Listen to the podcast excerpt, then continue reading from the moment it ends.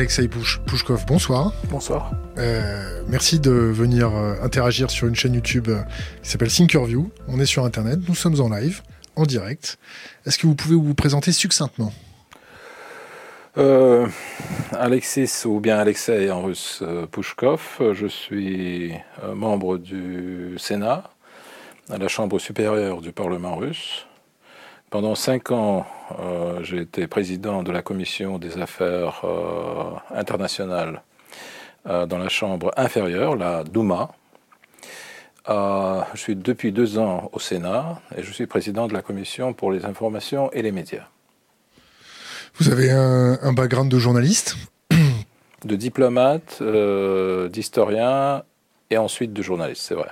Vous avez un show télé oui, j'ai un show télé qui dure depuis 20 ans déjà. Il a commencé, je l'ai lancé en 1998. Et il a survécu, euh, enfin, trois présidents. Euh, il a survécu un grand changement en, Russie qui s'est opéré euh, dans les années 2000. Il est toujours numéro un par la cote de popularité sur la chaîne où il est diffusé. C'est la troisième chaîne de la télévision nationale qui s'appelle TV Centre. Euh, et c'est un programme qui est devenu euh, un élément, euh, je dirais, indispensable de, de l'information politique et surtout de l'analyse politique à la télévision russe. Donc j'ai une audience très stable, très importante et très qualifiée. Ce sont des gens qui s'intéressent à la politique, ce sont des professionnels, mais aussi des citoyens qui font autre chose, mais qui pensent que la politique est importante et qu'il faut, qu'il faut y comprendre mieux. et donc c'est mon audience et euh, elle ne change pas. Elle, elle, grimpe un peu parfois, mais elle ne descend jamais. On a, on a intitulé euh, notre interview euh, le, futur du monde, la, nouvelle menace russe. Pourquoi on parle de cette menace russe, surtout en Occident? Je pense que l'Occident est en crise de nerfs. Et cette crise de nerfs est produite euh, par le changement des, des, rapports de force à l'échelle internationale. C'est que l'Occident mm, s'est accoutumé de se voir un leader incontesté du monde euh, contemporain. Et c'était le cas pendant euh, plusieurs centenaires, d'ailleurs. Mais le problème, c'est que le monde change. Le monde change et quand en 1991, un philosophe américain, Francis Fukuyama, a fait un article provocateur. Sur la fin? Oui, il a posé cette question, oui, la, fin de l'histoire. Et tout le monde s'est mis à réfléchir. Est-ce que la fin de l'histoire est possible? Est-ce que ça peut arriver?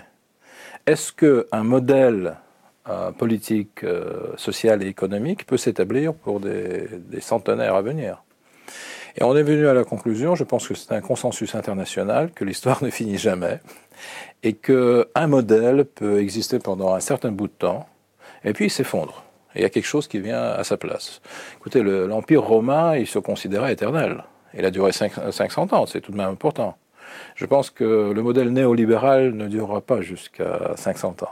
Parlons du, modèle néolibéral américain. Euh, vous le définissiez comme une religion il a commencé comme un modèle de fonctionnement économique, puis Margaret Thatcher a prononcé cette, euh, phrase fameuse, il ne faut pas seulement changer l'économie, il faut changer l'esprit de l'homme. Et donc d'en faire un consommateur, un homme qui va consommer. Et ça va faire bouger et marcher l'économie de marché, éternellement, comme une euh, perpétuum mobile et je pense que euh, l'esprit, euh, l'âme de beaucoup de citoyens du monde a été changé par la propagande de consommation. C'est ce qu'on appelle chez nous en Russie la culture chopard, quand les gens veulent toujours plus et toujours plus euh, des choses plus luxueuses. Vous voyez ce que se passe en Chine, par exemple. La Chine devient le royaume de la consommation. et les gens achètent les grandes marques surtout, les marques qui sont très médiatisées. Euh, et qui sont le symbole de luxe. Et donc, euh, je pense que cette idéologie a eu du succès. Elle a aussi contribué à créer une classe moyenne assez importante euh, en Europe, mais aussi dans les pays d'Asie, dans les pays de l'Amérique latine. Mais il y a un terme à tout. Et je pense qu'aujourd'hui, voilà, le, modèle néolibéral, il ne fonctionne plus comme on l'entendait qu'il va fonctionner. Donc sans crise, c'est quelque chose de, de perpétuel. Et la crise de 2008-2009, cette grande crise financière, a démontré qu'on ne peut pas faire toujours de l'argent sans être puni pour ça. Et il y a toujours un prix un prix euh, à n'importe quoi, et il y a un prix au fonctionnement de ce modèle. Et euh, ces crises vont se répéter, il y aura des victimes, et une grande partie de la population ne va pas faire partie de ce, royaume de consommation. Ils vont être euh, poussés à l'écart. Et voilà, on voit déjà ça, c'est que ce, modèle ne fonctionne euh, pas d'une manière efficace. On voit ça en Italie, on voit ça en France, on voit ça en Allemagne même, qui est un pays assez aisé. On voit ça aux États-Unis parce que M. Trump a été choisi par ceux qui n'ont pas profité du modèle, néolibéral.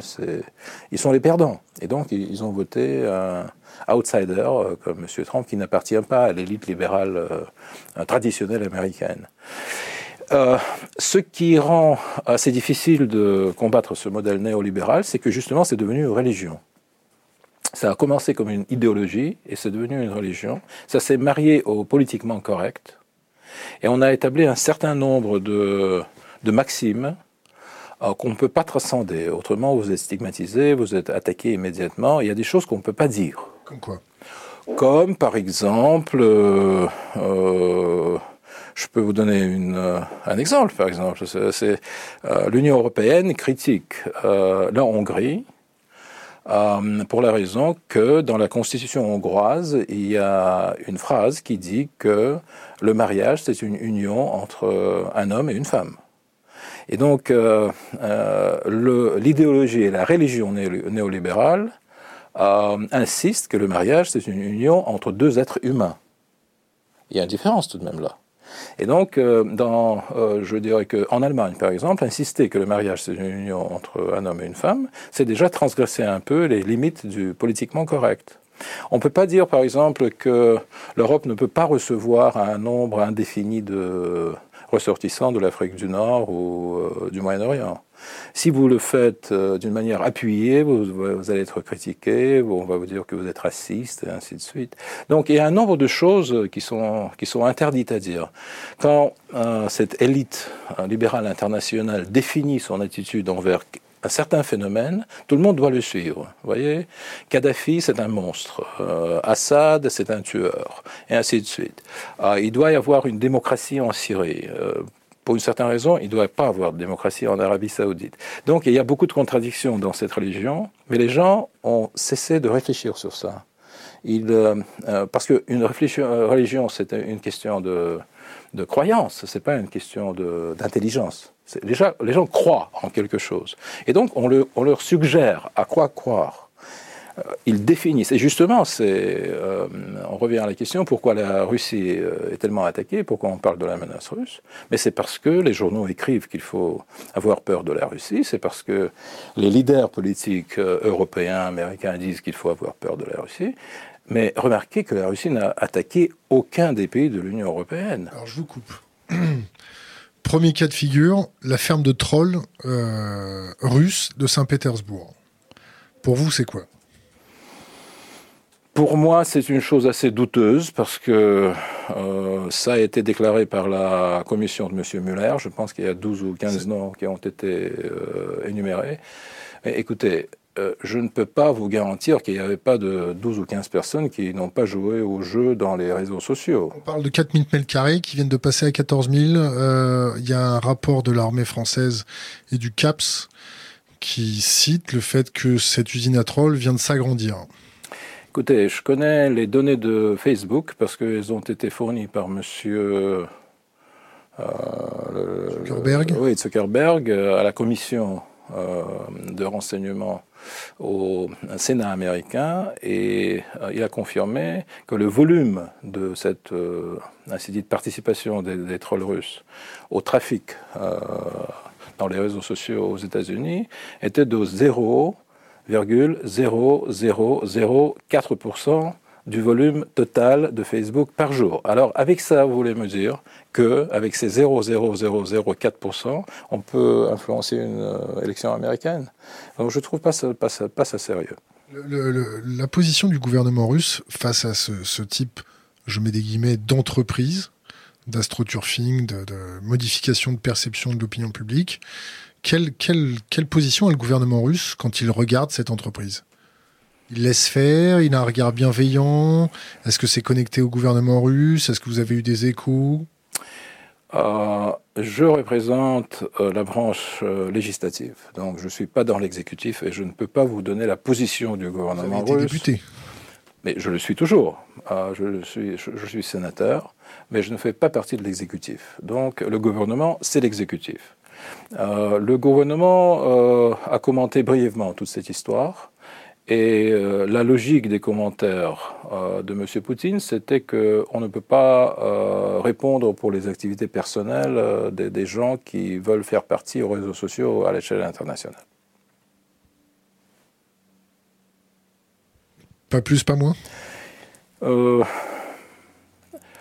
Je pense que les réseaux sociaux fournissent une plateforme idéale pour essayer d'influencer les mentalités. Nous savons que il y a des, euh, des personnes qui participent aux, tentatives d'influencer les mentalités en Russie, en Chine et ainsi de suite. Je pense que c'est un jeu international. Euh, je pense que c'est comme quand on parle, quand l'Amérique euh, attaque l'Irak et la Libye, elle parle d'agression russe, vous voyez? Donc, nous sommes accusés des choses qui sont faites par les autres, faites dans des volumes beaucoup plus importants, euh, et donc je pense que c'est un terrain où il faut peut-être établir les règles, du, euh, les règles du jeu, comme dans le cyber-warfare, ce qu'on appelle aujourd'hui. Et d'ailleurs, Poutine a proposé à Donald Trump d'établir un groupe euh, de travail sur le cyber-warfare, sur la cyberguerre, pour établir des règles du jeu, parce qu'il n'y en a pas. Et c'est vrai qu'avec des instruments de cyber, euh, cyberguerre, on peut vraiment euh, provoquer des crises d'électricité, débrancher des centrales électriques, euh, des, en fait tout, le système d'infrastructure qui existe dans les pays. Et donc il faut se mettre autour d'une table et, et, en parler. Et Trump a dit d'accord, c'était à Hambourg en 2018 pendant leur première rencontre. Et puis il est venu aux États-Unis et il a été attaqué par la presse américaine et par les congressmen et les sénateurs américains qui lui disaient ah, Mais écoutez, comment vous, voulez faire un groupe de travail avec l'ennemi, les gens qui nous attaquent au niveau de. c'est bien. Et Trump a dit une phrase tout à fait fantastique, une phrase trumpienne. Il a dit Le fait que j'ai donné mon accord pour la création de ce groupe ne veut pas dire que ça va se passer. Donc euh, euh, voilà, c'est un peu. On est là. Euh, quand on parle du dialogue avec les Américains sur cette question, mais à vrai dire, c'est pas seulement les Américains qui y participent, ou les Britanniques. Voilà, maintenant, ils ont fait des déclarations qui, euh, qui ont des capacités à produire des, des catastrophes euh, sur des, dans, dans l'infrastructure euh, russe parce qu'ils ont des capacités de, de cyberguerre eux aussi. Mais je pense que les Chinois ont aussi des capacités. Je pense que même les Coréens du Nord ont des capacités. Les Iraniens, je pense qu'ils sont, ils sont assez intelligents pour avoir des capacités de faire ça. Et donc, c'est un domaine qui doit être réglé. On a l'ONU qui règle les questions d'utilisation des forces militaires, par exemple. Euh, ou les questions de, euh, territoriale et ainsi de suite. Mais ça, ce sont les, problèmes du XXe siècle. Il y a des problèmes du XXIe siècle qu'il faut régler. donc, le cyber, la cyberwar, la cyberguerre, c'est un de ces problèmes. Et donc, je, pense que à, à la fin des fins, euh, tout le monde, on va être obligé à établir des règles. Mais ce que je veux dire par là, c'est que quand on dit ah voilà les Russes font ça, les Russes font ça, et qu'est-ce que font les Américains? Qu'est-ce que font les Français? Qu'est-ce que font les Britanniques? Qu'est-ce que font les Iraniens? Qu'est-ce que font les Japonais, les, Coréens du Nord, du Sud? Qu'est-ce qu'ils font? Et c'est justement ça. Est-ce que la Russie doit euh, s'abstenir de faire les choses euh, qui sont faites par euh, presque tous les, grandes puissances ou les puissances qui sont technologiquement avancées? Et donc, je, pense qu'il faut en discuter, pas seulement menacer la Russie et accuser la Russie. Vous connaissez la cathédrale de Salisbury? Oui, j'en ai entendu parler récemment beaucoup. On creuse un peu? Écoutez, je suis, je suis pas des services secrets, donc euh, je peux pas dire plus que ça ne l'était. Quelle a été votre perception quand vous avez vu euh, Nous, on leur a donné un surnom, Tic et Tac. Ouais. Faire une euh, petit voyage euh, autour de l'affaire Skripal. Ça m'a paru assez étrange. Mais de l'autre côté, encore une fois, il faut voir les deux côtés de, disons, de, la peinture. D'autre côté, ce qui me paraît très étrange, c'est que depuis une année presque, on ne voit pas ni M. Skripal, ni sa fille, qui pourrait faire une déclaration pas euh, qui ne serait pas euh, transmise à travers le, Scotland Yard euh, les, les, gens qui les entourent et qui sont, appartiennent évidemment aux services spéciaux britanniques. on ne laisse pas Yulia Skripal partir en Russie, bien qu'elle a dit pendant une conversation téléphonique à sa sœur qu'elle voudrait revenir. On n'a pas de nouvelles de M. Skripal. Qu'est-ce qui se passe avec M. Skripal? On ne sait pas. Ils ne disent pas qu'il est mort. Ils ne disent pas qu'il est vivant. Pourquoi on ne le montre pas au monde? Euh, Si les Britanniques étaient si sûrs que c'est une opération russe, je pense que ça aurait été un coup assez fort de montrer les deux victimes supposées, qu'ils disent des choses sur ça, mais elles, sont silencieuses. Euh, ce fameux Novichok, qui peut envoyer en l'air euh, toute une ville, c'est utilisé dans certaines quantités. Il n'a tué personne, presque. À part euh, une, dame euh, qui, paraît-il, a trouvé un flacon de. Euh, un parfum de Nina Ricci, d'ailleurs qui était enveloppé en plastique, donc il était, il fait d'une manière professionnelle, et son ami, il a ouvert ce plastique, il a pris ce flacon, il a donné à madame, madame s'est fait passer le parfum, elle, elle en est morte. Quatre mois après, cette histoire de Skripal, et vous savez que le Novichok, c'est une arme chimique binaire qu'il faut euh, mélanger dans des conditions de laboratoire et qui ne tient pas longtemps, justement, hein, des armes binaires, ils n'ont pas une longue période de conservation. Alors, après quatre mois, ce Novichok serait décomposé même dans un flacon. Et donc, ça, ça, me, ça me paraît extrêmement étrange. Mais on pose beaucoup de questions là aussi, mais personne ne pose de questions euh, aux Anglais. Et quand j'ai parlé aux hommes politiques allemands, euh, français, autres, ils disent euh, Nous croyons, nous croyons Madame Theresa May. Mais euh, deux tiers de la nation britannique ne croient pas, ou plus, Madame Theresa May sur les autres questions.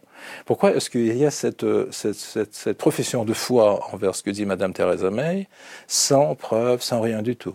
Le président tchèque, Miloš Zeman, a dit, mais écoutez, le Novichok, on l'a fait en Tchécoslovaquie à une certaine période. Oui, il a fait cette déclaration. Puis il a dit, mais je veux des preuves, pas seulement des déclarations, que ce sont les Russes qui ont fait ça.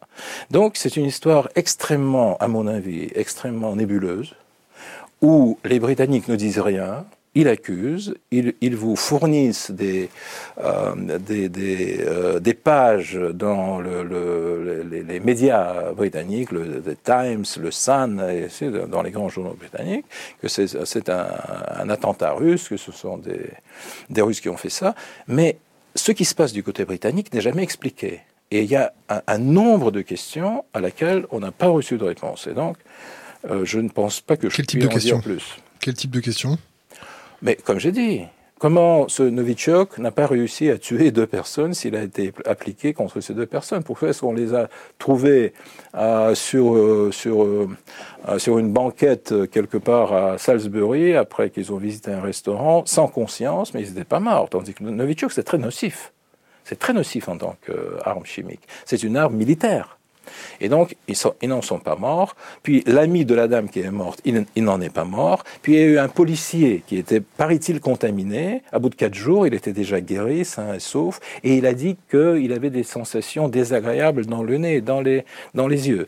Mais écoutez, mais c'est pas sérieux, parce qu'une arme chimique binaire, ça vous fait pas des sensations désagréables dans le nez et dans les yeux. C'est une euh, arme neuroparalytique. La personne, elle tombe, elle cesse de fonctionner, c'est tout.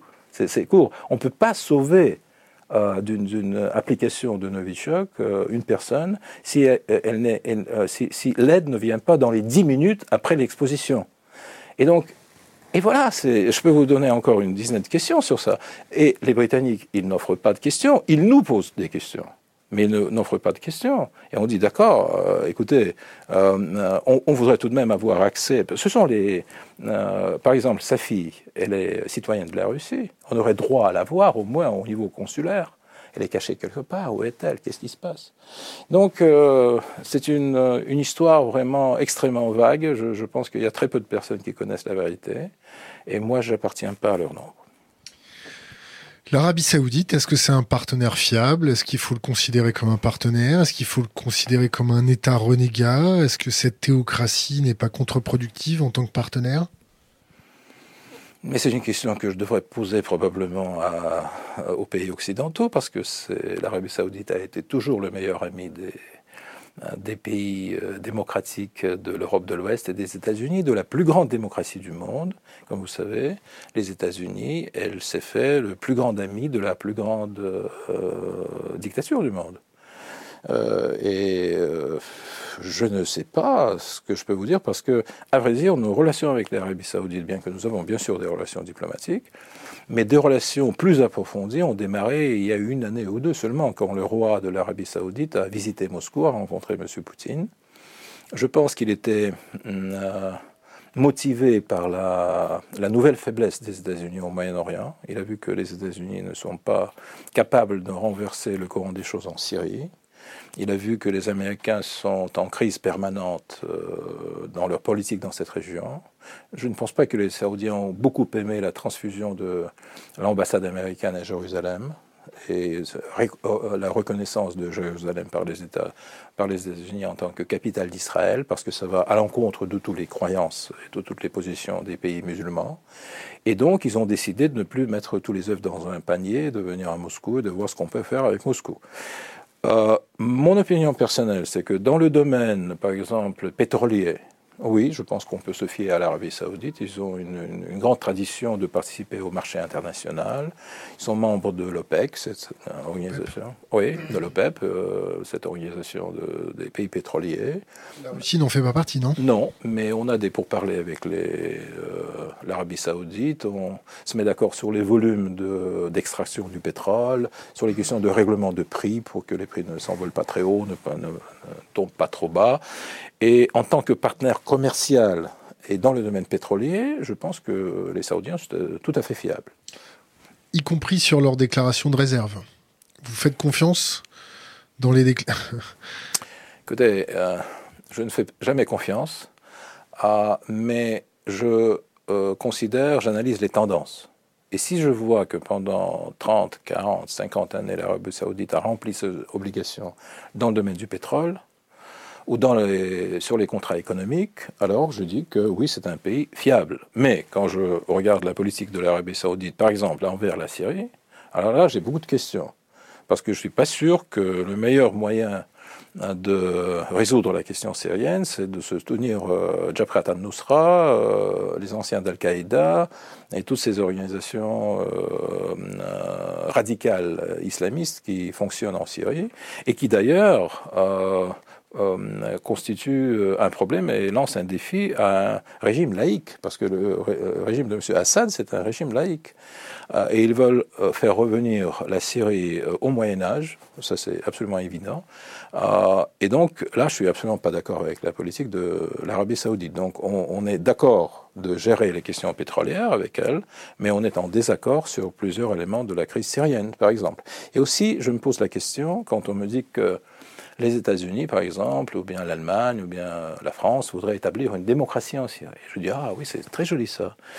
Et puis j'entends qu'ils vont le faire avec l'aide de l'Arabie Saoudite et du Qatar. Et je me demande, et je me demande comment est-ce qu'on peut établir une démocratie avec l'aide des royaumes euh, qui sont autoritaires par définition. Et je pense qu'on ne peut pas établir une démocratie. Donc c'est faux le but, c'est pas d'établir une démocratie, mais de renverser M. Assad et de placer quelqu'un qui serait probablement proche de l'Arabie saoudite et peut-être de ses amis occidentaux. Mais ça, c'est une autre question. Hein. Euh, vous voulez changer un régime pour avoir votre type à Damas. C'est une chose, mais ne parlez dans ce cas-là de démocratie. C'est l'emballage, le, papier cadeau qu'on vend euh, aux populations civiles? C'est justement, j'en ai parlé de l'économie de consommation, maintenant il y a une politique de consommation aussi. Dans le domaine politique, on vend des concepts, des concepts et des faux concepts aussi, et des fake news aussi. D'ailleurs, c'est n'est pas nous qui avons inventé la conception de fake news, c'est Donald Trump, ce qui est assez intéressant, parce que c'est lui qui a dit que les grands médias américains sont en train de produire des fake news. Et je suis d'accord avec lui. Là, il a complètement raison. Il y a eu énormément de fake news sur lui-même, par exemple. Euh, il y a énormément de fake news sur la Russie. lesquelles comme fake news? La Golden Shower à Moscou, des choses comme ça? Et voilà, voilà, voilà, voilà. Oui, à Moscou, il a ah, c'est New York Times qui l'a écrit, à la base d'un rapport d'un ancien service, euh, euh, agent spécial des services britanniques, euh, qui après a disparu pour trois mois, et puis il a dit que son rapport n'était pas confirmé, c'est une information qu'il ne peut pas confirmer, mais la New York Times l'a pris immédiatement, parce que aujourd'hui la New York Times, elle n'écrit pas ce qui se passe, elle, elle, elle publie des choses euh, qui sont en train de suivre une certaine, euh, une certaine ligne politique. Euh, le, but, c'est de produire un résultat politique, c'est pas d'informer les gens. Et donc, le but, c'était de, euh, de stigmatiser M. Trump et de dire que, voilà, il est venu à Moscou, il a pris des, prostituées russes, il est allé dans l'hôtel où euh, M. Obama s'est oui, a, séjourné pendant un certain temps à Moscou. Il a pris le même numéro et il a désacralisé le lit où M. Obama, le, le, le grand libéral, était avec les prostituées. Non, mais écoutez, mais c'est quoi ça? Et c'est dans le New York Times. Et c'est la presse jaune, non? C'est même, c'est même pas la presse. C'est quelque chose d'autre. C'est euh, c'est la poubelle. Mais c'est la poubelle parce qu'il n'y a aucune preuve que ça a été fait. Et d'ailleurs, euh, la New York Times n'a plus repris ce thème. Il y avait des trucs pareils à la CNN, puis ils ont démenti, ils ont dit oui, nous avons fait une faute. Et donc tous les grands médias américains euh, ils ont tombé dans ce piège de fake news à force d'être partisans. Une, presse partisane, une presse qui, euh, qui préconise un but politique. Elle n'informe pas, elle choisit qu'est-ce qu'elle doit écrire pour atteindre un but politique, renverser M. Trump ou créer des conditions pour son impeachment. Je ne suis pas un très grand sympathisant de M. Trump, mais je dois dire que oui, il y a des fake news qui sont dirigées contre lui. Il y a des fake news qui sont dirigées contre la Russie. Euh, et nous vivons aujourd'hui dans le monde où l'information est devenue euh, à 50% euh, une information fausse. En France, on, a fait une loi pour les fake news. Vous avez un avis dessus Vous voulez commenter On n'a pas de loi sur les fake news en Russie. Mais vous avez, vous avez la liberté de la presse en Russie ou pas? Écoutez, la liberté, c'est une notion très relative, je dirais. Euh, mais on n'a pas de loi sur les fake news en Russie. Par contre, on a des lois contre la calomnie. Vous ne pouvez pas écrire des choses sur une personne comme ça sans avoir rien derrière. Cette personne peut aller à la, cour et vous demander une euh, compensation. et donc, cette loi de calomnie, euh, elle, limite un peu la presse, bien sûr, dans les attaques personnelles, je dirais. Mais on n'a pas, de loi contre les fake news, pour le moment au moins. Je pense que toutes les lois qui limitent euh, l'expression de la presse ont tendance à devenir euh, de la censure. Voilà, je vais me limiter à ça. C'est pour les Français de décider s'ils ont besoin de cette loi sur les fake news ou non. Euh, je suis pas spécialiste de, de, l'information française. Euh, je suis plutôt spécialiste des médias russes. mais si vous pensez que les fake news menacent euh, constitue une menace informationnelle pour la France. C'est à vous de décider si vous en avez besoin, mais je sais que cette loi est beaucoup critiquée, en France même. Il y a de la censure en Russie euh, dans les médias. Est-ce qu'il y a de la censure et de l'autocensure? Euh, Il y a des traditions, je dirais. Oui, il y a des traditions. Par exemple, en Russie, on n'a pas, pas, la même conception par exemple, que, la presse américaine euh, envers... Euh, vous pouvez être en, désaccord avec le président. Et il y a des, radios, il y a des stations de télévision. des exemples, des noms? Oui, les échos de Moscou, par exemple, la, téléstation euh, Docht, en France, c'est La Pluie. La Pluie. Euh, il y a des journaux comme euh, la Gazette indépendante, Nizavisima Gazette. Euh, il y a Nova Gazette, c'est la nouvelle, la nouvelle Gazette. bon, et, aussi des, des, régionaux. Et aussi dans les réseaux sociaux, il y a énormément de sites qui attaquent M. Poutine et ainsi de suite. Mais on a une loi qui défend la personnalité du président. Vous pouvez l'attaquer pour sa politique, le critiquer pour ça ou ça ou ça, mais vous ne pouvez pas attaquer sa personnalité d'une manière abjecte, comme c'est fait dans la presse britannique, par exemple ou dans la presse américaine. Donc, euh, il y a certains éléments que la presse ne peut pas se permettre. mais il n'y a pas de censure formelle, il n'y a pas d'institution qui, qui censure la presse. Il n'y a, pas de, de, de ministère de l'information, voilà, par exemple. Voilà, il y, a, le ministère des, communications, mais il n'y a pas de ministère de l'information qui jouerait un rôle comme dans le roman d'Orwell de 1984, qui dit ce qu'il faut écrire, ce qu'il ne faut pas écrire. Ça n'existe pas.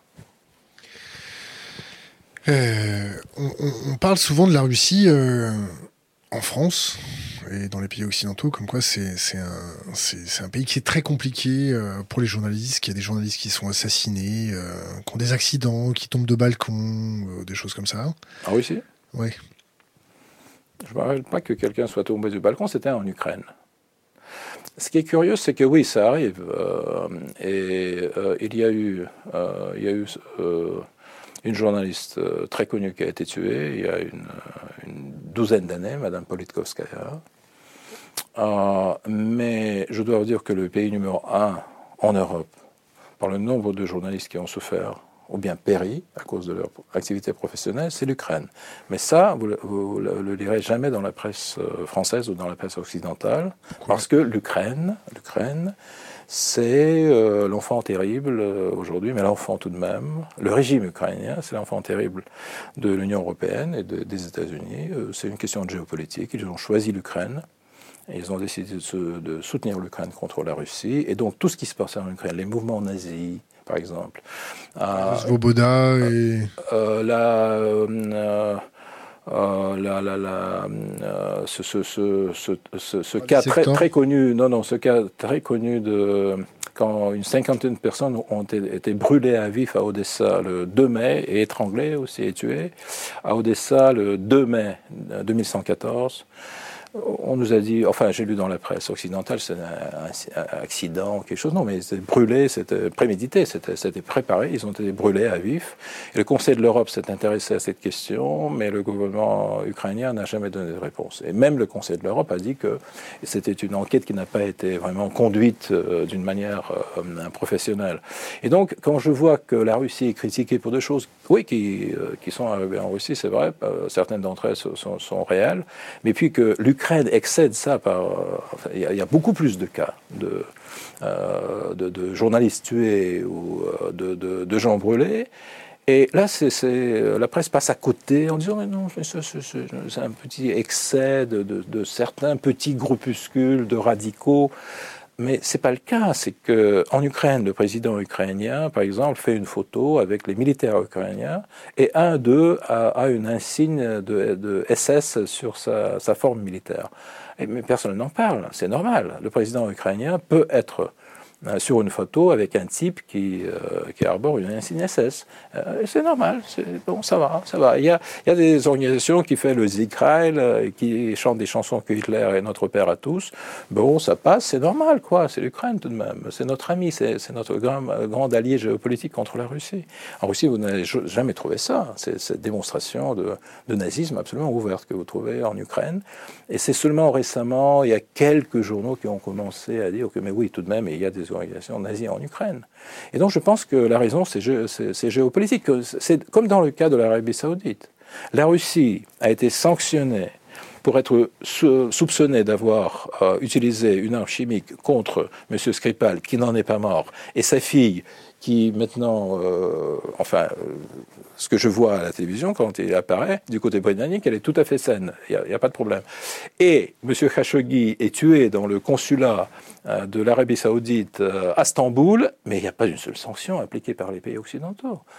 parce que je ne parle pas qui a donné l'ordre, je ne sais pas, mais le pays a reconnu que oui, c'est des personnalités officielles qui sont impliquées dans ce meurtre. Est-ce qu'il y a une seule sanction par la France, par la, Grande-Bretagne? Il n'y a rien du tout. Il y, a, il y, a, des déclarations, mais ça ne vaut pas grand-chose.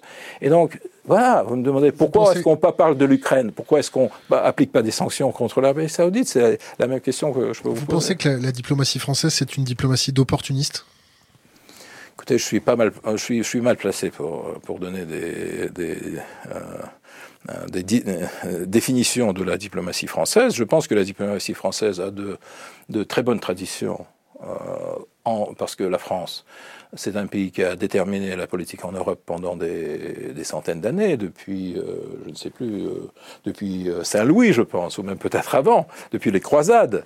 Donc c'est un grand pays, c'est un pays important, c'est un pays qui joue un très, gros dans, un très grand rôle dans l'Union européenne. puis vous avez eu De Gaulle, c'est un pays qui a défendu sa souveraineté, qui a été vainqueur dans la Deuxième Guerre mondiale. Donc, euh, euh, je pense que les diplomates français sont très professionnels, au moins ceux que j'ai connus, et j'en ai connu euh, quelques-uns, oui, Pierre Morel, par exemple, votre ambassadeur à Moscou, Sylvie Berman, qui est ambassadeur aujourd'hui, l'ancien ambassadeur qui a été, maintenant envoyé à Pékin le nom ne me revient plus, mais euh, Monsieur Blanche Maison, qui était ambassadeur, que, j'ai vu hier pendant ma présentation au Centre culturel russe. Enfin, tous les ambassadeurs français que j'ai connus sont des gens vraiment professionnels. Vous avez connu Jacques Andréani? Non, non. Mais j'ai connu des diplomates français, comme je dis, j'en connais aujourd'hui. Euh, je pense que la France joue d'après les règles qui ont été choisies par ses dirigeants. Et les règles, c'est que la France est membre de l'OTAN, la France est membre de l'Union européenne, donc une certaine partie des, euh, fonctions nationales ont été reléguées à Bruxelles. C'est Bruxelles qui décide certaines questions. La France doit être solidaire avec ses alliés occidentaux. Par exemple, la France n'a pas fait un grand cas de l'affaire Skripal, mais elle a soutenu l'Angleterre. Et là, je pense, elle a renvoyé deux ou quatre diplomates russes en tant que euh, mesure de, répression. Euh, donc, euh, la France joue dans, dans, ce cadre qui a été choisi par les présidents français. Écoutez, De Gaulle a renvoyé l'OTAN de Paris, c'est pour ça qu'il est à Bruxelles. Il est sorti de l'administration de l'organisation militaire de l'OTAN en 1963 et 66. Sarkozy nous l'a fait réintégrer. Euh, Sarkozy a fait revenir la France. C'est un choix français. C'est aux Français de décider. Euh, mais je pense que la diplomatie française, elle, suit cette ligne qui est définie par les, présidents qui sont élus euh, légalement par la population française. Donc, j'ai pas grand-chose à dire sur ça. On a une question de notre équipe là. notre équipe a essayé plusieurs fois et en vain d'inviter le Quai d'Orsay euh, l'ambassade américaine, l'ambassade de Suède et d'autres, euh, ils ont tous décliné. Est-ce que pour vous, vous avez un début d'explication? Est-ce qu'ils ont peur de porter leur discours en direct, euh, franc Vous me demandez pourquoi ils refusent l'invitation d'un média français? Écoutez, ce n'est pas à moi de poser cette question, vous devez poser cette question au Quai d'Orsay. Parce que je peux vous dire, je ne sais pas. Je ne sais pas pourquoi elle décline. Je sais que le ministère des Affaires étrangères russe euh, est très, très, très euh, copain avec la presse russe. Ça, je peux vous le dire, à coup sûr. Ils font énormément de, briefings. M. Lavrov est toujours à la télévision, il est toujours dans les journaux. Euh, ils, font, ils font des, conférences de presse régulièrement. donc, on n'a pas ce problème-là. On les a contactés deux fois de suite et leur temps de réponse est 18 heures et en français. 18 heures en français. Écoutez, là, je peux rien, rien dire, je ne travaille pas au Quai d'Orsay. Non, là, je parle de votre ministère des Affaires étrangères russe. Ah, vous parlez du ministère des Affaires étrangères russe On les a contactés. En 18 heures, ils répondent et ils répondent en français. Ah, écoutez. Alors là, ça, je ne peux pas vous dire. Euh, je ne peux, pas répondre de toutes les réactions de, du ministère des Affaires euh, étrangères russe sur les demandes d'interview. Euh, je pense que probablement le ministre, il est un peu submergé par ces demandes, donc il, il fait euh, un nombre d'interviews à l'étranger, mais je ne pense pas qu'il peut répondre à toutes les demandes. Parce qu'il euh, vous inquiétez pas, il y répond très, très rapidement, il n'y a pas de, problème. On va revenir sur la Syrie et sur la Libye. Est-ce que vous pensez que la, Libye, c'est la plus grosse erreur française depuis les dix dernières années? Je pense que la Libye, c'est euh, une des grandes erreurs de, de l'OTAN, surtout parce que c'était une décision collective. Euh, c'est pas seulement la France, mais la euh, Grande-Bretagne qui a pris aussi cette décision avec, euh, avec les États-Unis, avec l'Italie. Donc c'est une opération commune de l'OTAN. Je pense que ce qui était absolument ignoré, c'est que Kadhafi, quoi qu'on en dise, contrôlait l'Afrique du Nord. Il contrôlait l'immigration, ou une grande partie de l'immigration de l'Afrique du Nord. Il s'est mis d'accord avec M. Berlusconi d'établir un système qui permettrait à, bloquer ces, vagues incessantes qui déferlent sur, la côte sud de l'Europe, en Espagne ou en Italie, puis ils, partent un peu partout dans l'Europe. Euh, je pense que Kadhafi euh, était tout à fait prêt à jouer ce jeu et a essayé de, faire de la sorte que ces gens restent en Afrique, en Afrique du Nord. Et je pense que de ce côté-là, il était un personnage qui voulait donner une garantie de sécurité dans la question d'immigration à l'Europe. Après avoir tué Kadhafi et réduit la Libye au chaos, comme on sait, il y a trois ou quatre centres de décision aujourd'hui en Libye. Personne ne contrôle plus cette immigration. Euh, les gens se disputent qui va être le leader suivant de la Libye. Donc c'est un pays euh, euh, qui était organisé, qui était contrôlé, qui était gouverné. C'est un pays non gouverné, non centralisé. et donc voilà, Monsieur Renzi, l'ancien Premier ministre de l'Italie, a admis que l'opération libyenne, c'était une catastrophe. Et moi, je suis absolument d'accord. C'est une catastrophe parce qu'on nous a expliqué que euh, il faut, euh, le but, c'était d'établir une démocratie en Libye. Alors voilà, maintenant, on a, on a du chaos en Libye, mais pas une démocratie. La Syrie? La Syrie. La Syrie, c'est compliqué. Je peux vous dire une chose, que euh, il y a eu le printemps arabe un peu partout. Et un peu partout, le printemps arabe a créé beaucoup de remous, comme vous savez. En Égypte, en Tunisie même, euh, dans les pays du, Moyen-Orient. Mais je pense que ce printemps arabe a été utilisé par certains, certaines grandes puissances occidentales, stimulé, financé, organisé, aussi euh, armé, armé, pour faire renverser un régime qui ne correspondait pas aux intérêts, surtout des États-Unis. Parce que, comme j'ai déjà mentionné, les euh, autocraties euh, du, Golfe Persique, bien qu'ils ne sont pas démocratiques, bien qu'ils mettent en prison les homosexuels et ainsi de suite, ils ne sont pas considérés comme des objectifs potentiels d'un régime change, d'un changement de régime. Mais dans le cas de M. Assad, avec un régime qui réussissait à marier plusieurs religions, plusieurs groupes ethniques, les Druzes, les Kurdes, les Sunnites, les Chiites, les chrétiens, ainsi de suite. Pour une certaine raison, il a été décidé que ce régime n'est pas démocratique, il faut le renverser. Mais pourquoi ne vous commencez pas par, par ses voisins, par exemple? Donc la seule raison, c'est que M. Assad, à mon avis, avait des relations compliquées à toujours avec Israël. Ah, la raison, c'est qu'il était considéré pas comme euh, assez proche des États-Unis, qu'il avait une politique à lui-même, qu'il était historiquement proche de Moscou. Son père était un allié de Moscou au Moyen-Orient. Et donc, il a été décidé de donner euh, un coup de main euh, voilà, à cette résistance initiale. Et une résistance qui était dans les rues, il y avait des manifestations, des démonstrations, mais tout de même, ce n'est pas une guerre civile. Tout de même, ce n'est pas une guerre civile. Oui, même s'il y avait quelques victimes. Et puis, on a fait de la sorte, et avec la participation de l'étranger surtout, d'en faire une guerre civile. Et c'est ça la Syrie. J'ai visité la Syrie euh, février 2012. J'étais à Damas, les, obus déjà tombaient sur les alentours de Damas, on, entendait des, explosions euh, et tout ça. Mais la ville, c'était une ville ouverte. Il n'y avait pas de hijab, il n'y avait pas de burqa.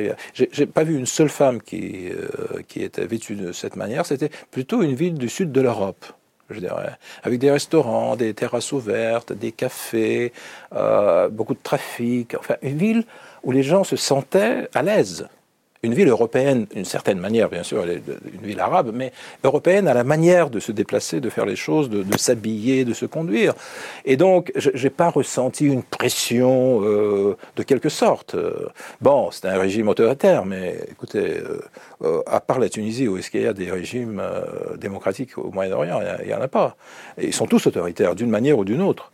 Et je ne voyais absolument pas de raison de renverser ce régime pour des, raisons intérieures. Par exemple, avec Kadhafi, on a dit que nous sommes contre Kadhafi parce qu'il menaçait la population civile de Benghazi.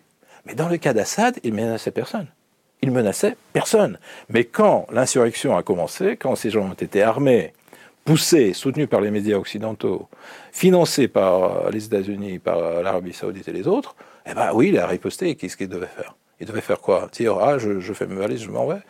Et donc voilà, c'est ça la Syrie. La Syrie, c'est une affaire d'ingérence internationale. Il n'y a pas d'histoire de, de, gazoduc euh? Non, non. Écoutez, euh, quand on explique euh, des, des, des, des, grands procédés processus politique par des petits trucs économiques et financiers. Un gaz...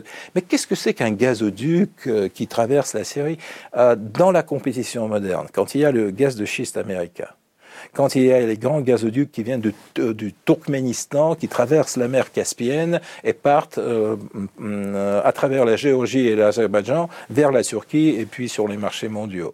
Quand il y a le gaz norvégien, il y a le gaz des euh, Hollandais. les Anglais aussi ils produisent un certain nombre de gaz. Vous avez du gaz liquéfié en Indonésie, au Qatar, et ainsi de suite. Tout ça vient sur les marchés mondiaux.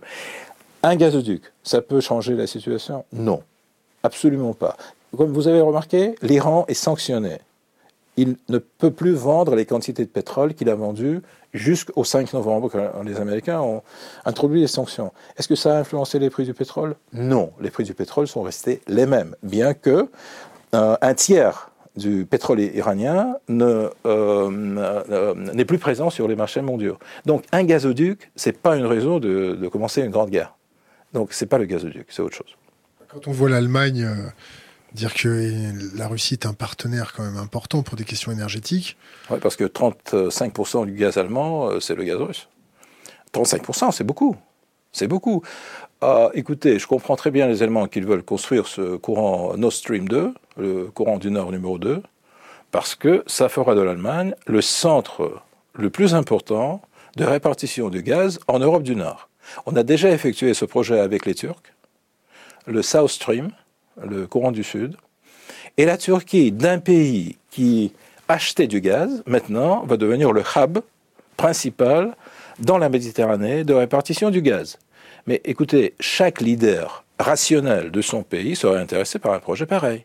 Surtout qu'il n'y a pas de conditions politiques. On ne demande rien à la Turquie. On dit, on le construit, on vous fournit le gaz, vous nous payez, vous le euh, redistribuer, vous, le, vendez sur les marchés internationaux. Mais c'est bien pour tout le monde. On ne demande pas à M. Erdogan de changer sa politique extérieure ou extérieure. C'est la même chose avec l'Allemagne. On leur dit c'est un projet commercial. On vous vend le gaz, vous avez autant de gaz que vous voulez, vous le revendez aux Hollandais, aux Français, aux Autrichiens, je ne sais plus à qui. Et bien sûr, les gens rationnels en Allemagne disent mais c'est un très grand projet.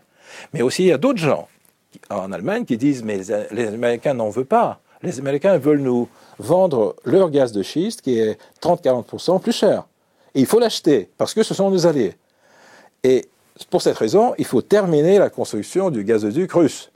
Écoutez, alors vous choisissez, hein, qu'est-ce que vous voulez faire? Vous voulez acheter le gaz de M. Trump pour lui faire plaisir, ou bien vous voulez donner du gaz euh, euh, stable, pas un gaz qui va arriver par des navires et tout ça, c'est compliqué, du gaz stable qui va arriver par un gazoduc, depuis la Russie qui vous fournit du gaz depuis les années 60 et n'a jamais jamais euh, détrompé personne sur ces, euh, sur ces contrats. Donc c'est une question de choix pour les Allemands. S'ils veulent avoir ce gaz, je pense que c'est raisonnable d'avoir ce projet. S'ils veulent acheter du gaz beaucoup plus cher américain, euh, et de dire et voilà nous sommes euh, vos disciples euh, qui vont vous suivre coûte que coûte alors c'est notre hein. choix c'est notre choix c'est à eux de décider on, va, on, va, sauter au-dessus de l'Atlantique on a vu des beaux avions russes arriver au Venezuela oui des, des, des, bombardiers nucléaires tactiques, oui. surnommés stratégiques. Stratégiques, merci. surnommés par l'Occident les Blackjack. On les appelle les tout 160. Ouais, les Tu 160. Ah euh, euh, Tupolev 160. Euh, c'est un remake de Cuba. C'est montrer que la Russie amène des avions à frappe nucléaire à côté des États-Unis. C'est quoi? C'est un signal qui est conditionné par le fait que euh, l'OTAN est venu militairement aux frontières euh, de la Russie. Il y a 4000. Euh, estonien, non? Pardon? En Estonie, vous parlez de l'Estonie là? Estonie, Lituanie et Lettonie, les trois, les républiques baltes, qui ont, une longue frontière commune avec la Russie. Et donc il y a 4000 soldats de l'OTAN qui sont stationnés là-bas. D'ailleurs, je pense qu'il y a 900 euh, militaires allemands qui sont placés en Lituanie. C'est la première fois que l'Allemagne envoie ses troupes après 1941 euh, sur le territoire de l'ancienne Union soviétique, ce qui est un, assez controversé à mon avis, ah, bien que c'est sous les guides de l'OTAN, mais tout de même, c'est un retour euh, qui pose des questions. Euh, il y a euh, les navires américains qui pénètrent de temps en temps la mer Noire. En Pologne, ils sont en train de créer un nouveau état-major de l'OTAN. Et les Polonais veulent construire une nouvelle base euh, militaire qu'ils veulent nommer la base de Donald Trump. Donc, voilà. donc l'OTAN est là. Il est près de nos frontières. Euh, on le voit très bien, on le comprend très bien. L'OTAN promet à la Géorgie et à l'Ukraine dans un certain temps de les euh, admettre à l'intérieur de l'Alliance. Je veux souligner que tous ces contes de faits qu'on nous racontait dans les années 90. Et j'ai connu tous les secrétaires généraux de l'OTAN, depuis Manfred Werner jusqu'à Willy Klaas euh, et euh, Xavier Solana, puis été plus intéressé parce que c'était toujours la même chose. On a raconté que l'OTAN, c'est une organisation extrêmement pacifique, c'est presque un jardin d'enfants où on instruit les nouveaux pays à la démocratie, que oui, ils ont un ancien fusil, mais il est caché derrière la porte, on ne sait même plus tirer. Et puis en 1980, 1999, ils ont bombardé la Yougoslavie. En 2011, ils ont bombardé la Libye. Et puis, ils font déjà une vingtaine d'années la guerre en Afghanistan. Donc, on en a déduit que l'OTAN, c'est tout de même une organisation militaire. Et c'est pour ça qu'on a des soupçons. Quand l'OTAN fait des manœuvres à 100 km de Kaliningrad, dans l'est de la mer Baltique, avec la participation des Finlandais et des Suédois, on se dit, mais pourquoi ils font ça hein? Et dans ce, grand jeu international, sur l'échiquier international, on doit faire quelque chose. Parce que si les figures de votre adversaire vous attaquent sur l'échiquier, il faut, il faut riposter. Hein. Et alors voilà, il y a deux bombardiers qui se sont envolés, mais remarquez, pas à Cuba pour le moment. Euh, oui, ils sont allés à Venezuela. Ça démontre les capacités militaires russes. Et ça, c'est évident. Euh, euh, les, les, Américains ont réagi assez nerveusement. Ils ont dit que il ne voit pas de, but à ce vol, et ainsi de suite, mais c'est à nous de définir, et au Venezuela qui les a reçus, euh, s'il y a un but. Euh, je pense qu'il y a aussi, c'est aussi un signal pour les Américains que le scénario militaire de la solution de la crise vénézuélienne dont M. Trump a parlé n'est pas évident. Il n'est pas évident. on n'est pas neutre sur cette question. C'est aussi un petit signal pour eux. Et puis aussi, c'est oui, c'est un, certain retour de la, Russie en Amérique, euh, Amérique latine. Mais c'est pas Cuba tout de même. On veut pas provoquer une nouvelle crise de Caraïbes. Ça, c'est aussi vrai. On, a des copains qui se baladent en Afrique en ce moment. On a déployé un réseau euh, pour s'informer de ce qui se passe en Afrique. Tout le monde se balade en Afrique. Oui, bon, les Américains se baladent là-bas depuis souvent, depuis longtemps. Euh, là, on voit beaucoup de Russes se balader en Afrique. Euh, euh, des militaires, des instructeurs, euh, des choses comme ça. Est-ce que vous avez des choses pour nous éclairer? Qu'est-ce que la Russie fait en Afrique? Écoutez, la Russie a des activités diplomatiques en Afrique officielle. Elle a des activités économiques et commerciales officielles. Et puis, il y, a un certain, nombre de gens qui sont intéressés dans l'Afrique, comme il y a des gens qui sont intéressés en Afrique. Euh, en Angleterre, en France, euh, aux États-Unis, comme vous l'avez dit. Euh, écoutez, on n'est plus l'Union soviétique, donc nous avons des des des compagnies qui font le commerce avec avec qui ils veulent, à vrai dire. Euh, on a des groupes, euh, comme on dit, paramilitaires, par exemple. Si un gouvernement africain veut que ces groupes paramilitaires fournissent euh, la sécurité à ce gouvernement ou à une partie de ce gouvernement, c'est à ces gens de décider. C'est pas la Russie qui est responsable pour les citoyens qui ont des contrats personnels avec un tel ou tel gouvernement africain. Et donc, c'est ce que je peux vous dire, c'est qu'en Afrique, ça se passait toujours. Euh, le, côté un peu nouveau, c'est que la Russie est de retour. Et ça peut agacer les gens. Mais écoutez, on est tout de même une grande puissance. Il y a beaucoup de gens qui sont intéressés par l'Afrique, par l'Asie, par, partout. Donc il y a beaucoup de touristes dans le monde aussi. Il n'y a pas seulement des militaires. Des, nouveaux touristes, c'est ça Non, j'ai dit qu'il y a beaucoup de touristes. Il n'y a pas seulement des militaires. Si, si vous n'auriez jamais vu des Russes à la Côte d'Azur, par exemple, ou à la Riviera italienne, et des militaires quelque part, vous m'auriez dit, mais qu'est-ce qui se passe? Les gens ne viennent pas, et il y a des militaires. Mais comme tout le monde voyage aujourd'hui, avec des buts différents. Donc. Euh, on, va, on va repartir sur la Russie. Euh, ça, on est où la corruption en Russie? La corruption, La en corruption, Russie. la mafia et tout ce qui va bien. Euh, la mafia, euh, dans la forme italienne, en tant que clan stable, avec des réseaux internationaux, euh, des gens tués, avec, euh, avec une, une, un truc enfoncé dans la bouche ou quelque chose, non, ça, on l'a pas. Ça, on l'a pas. Le crime organisé, je pense que oui. Euh, dans les années 90, début 2000, il y avait beaucoup d'extorsion. Maintenant, il y, a, il y a beaucoup moins, il n'y a presque pas. Euh, les grands criminels, euh, les groupes criminels qu'on avait au sud de la Russie surtout, ces gens-là sont en prison. Donc c'est plutôt la corruption. C'est plutôt la corruption euh, euh, des, des- des- des hauts fonctionnaires. Sénateur Il y a eu quelques sénateurs qui ont été arrêtés. Maintenant, depuis que je suis au Sénat euh, et même depuis que je suis à l'Assemblée euh, fédérale en Russie, donc ça fait sept ans, j'ai pas entendu un seul cas d'un sénateur arrêté. Par contre, six gouverneurs sont en prison. Voilà, parce que les sénateurs n'ont pas accès euh, aux moyens financiers.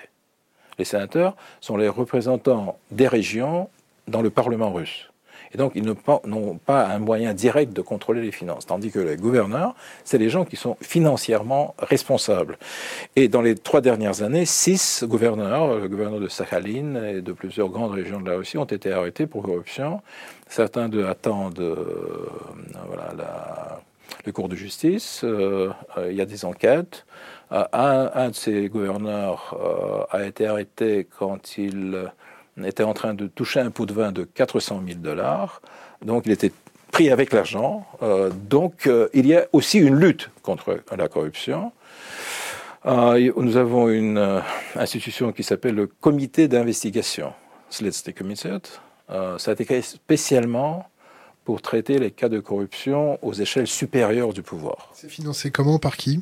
C'est financé par l'État, c'est une organisation budgétaire, c'est des, policiers, quoi, qui, mais, mais qui se spécialisent en des cas de corruption, justement. C'est Combien c'est de pas des fonctionnaires? crimes. Pardon? Combien de fonctionnaires? Ah, je me demande. Mais je peux vous dire que euh, l'année dernière, ils ont traduit 78 000 cas criminels de corruption dans les cours. 78 000. Oui, c'est beaucoup. hein. Donc, ils fonctionnent. Euh, parlons un petit peu euh, des prisons. Je sais que nos prisons n'ont pas grand-chose à, à vous envier, à du moins envier à vos prisons. Comment ça se passe les prisons en Russie? C'est toujours un petit peu le, le goulag, euh, avec des extorsions, des gens qui se font tabasser, des choses comme ça? Écoutez, à vrai dire, c'est- un des éléments de, de notre, de notre vie que, que je j'ai pas vraiment étudié parce que je m'occupe un peu d'autre chose. Euh, donc, je m'occupe de l'information, je m'occupe aussi euh, des affaires des gens euh, qui viennent euh, vers moi comme sénateur avec des problèmes qu'ils ont eus dans des cours de justice, avec la police, qu'ils jugent qu'ils ont été traités d'une manière non convenable ou qu'il y avait des accusations qui n'avaient pas, été bien fondées pour les traduire en justice et ainsi de suite. J'ai réussi à renverser déjà quelques cas. Et euh, on en parle dans les médias russes. Mais les prisons, c'est pas vraiment mon domaine. Euh, enfin, je pense que dans les prisons, dans le monde entier, il se passe des choses qui se passent dans les prisons. Alors, écoutez, quand j'ai pris l'avion pour visiter la France aujourd'hui, j'ai vu ce, ce film fameux, bien que c'est la France d'antan, bien sûr, mais c'est Le Papillon. Vous avez entendu parler du papillon? Non, c'est un bagnard français qui a été accusé pour meurtre qu'il n'a pas commis et qui a été envoyé en, Gu- en Guyane française, en Amérique latine, et qui a fait quatre ou cinq tentatives d'évasion, et puis il s'est échappé à la fin. Son nom est Henri Charrière, c'est un personnage réel.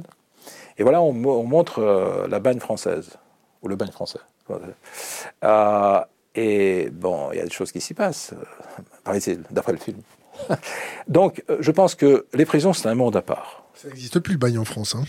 D'accord, mais il y a des prisons tout de même. Donc c'est un monde à part. C'est un monde qu'il faut connaître bien pour en juger. Moi, je ne suis pas vraiment euh, dans cette position. Euh, euh, on va parler des LGBT, des gays et euh, de tout ce mouvement. Comment ça se passe en Russie? En Russie, euh, les relations homosexuelles ne sont pas interdites. la loi de l'Union soviétique qui interdisait ces relations a été révoquée. Il y a un choix personnel libre de la, du partenaire. Euh, par contre, on n'admet pas les mariages homosexuels, ça non. Euh, il y a deux raisons pour ça. La première, c'est la réaction de la société, qui n'accepte pas ces mariages. Elle accepte des unions civiles. si les gens vivent ensemble, ils ont des biens communs, c'est à eux de décider.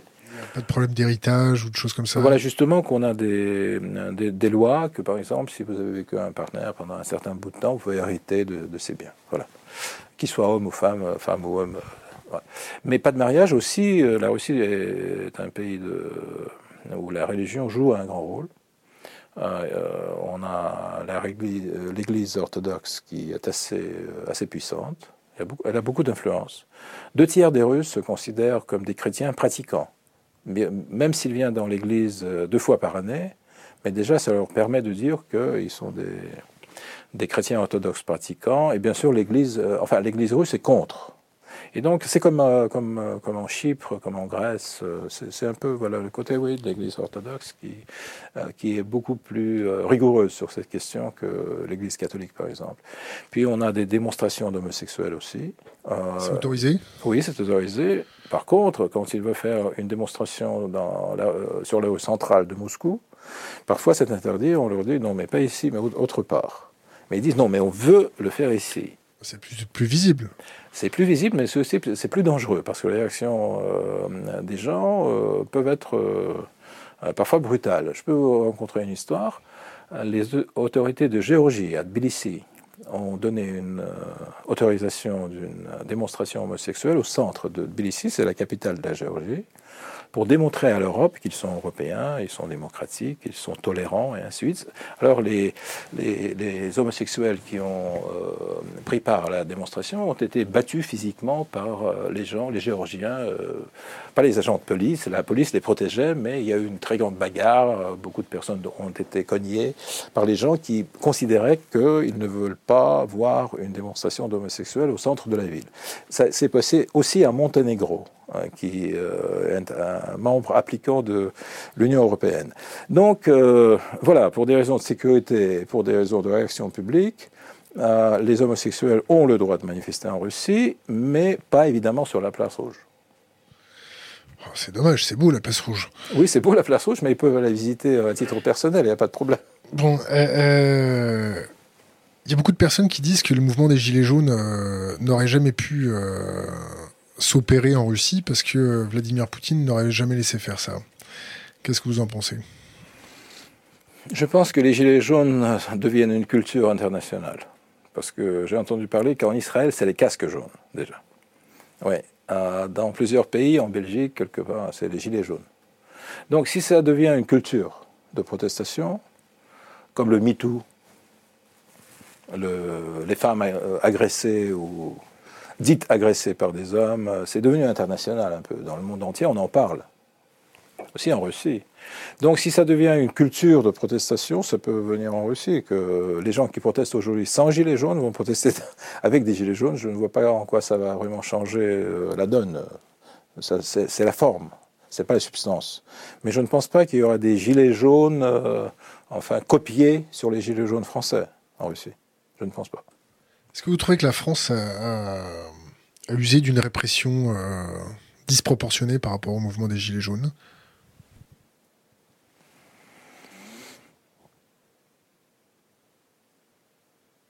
J'ai vu à la télévision beaucoup de cadres de voitures renversées, brûlées, de vitrines euh, euh, brisées. On dit que c'est les casseurs et que la police a le droit de riposter. Donc, j'étais pas à Paris pendant, pendant ces, moments de protestation. J'ai vu qu'il y a des casseurs, il y a des gens qui, euh, euh, évidemment, ont violé la loi, c'est évident.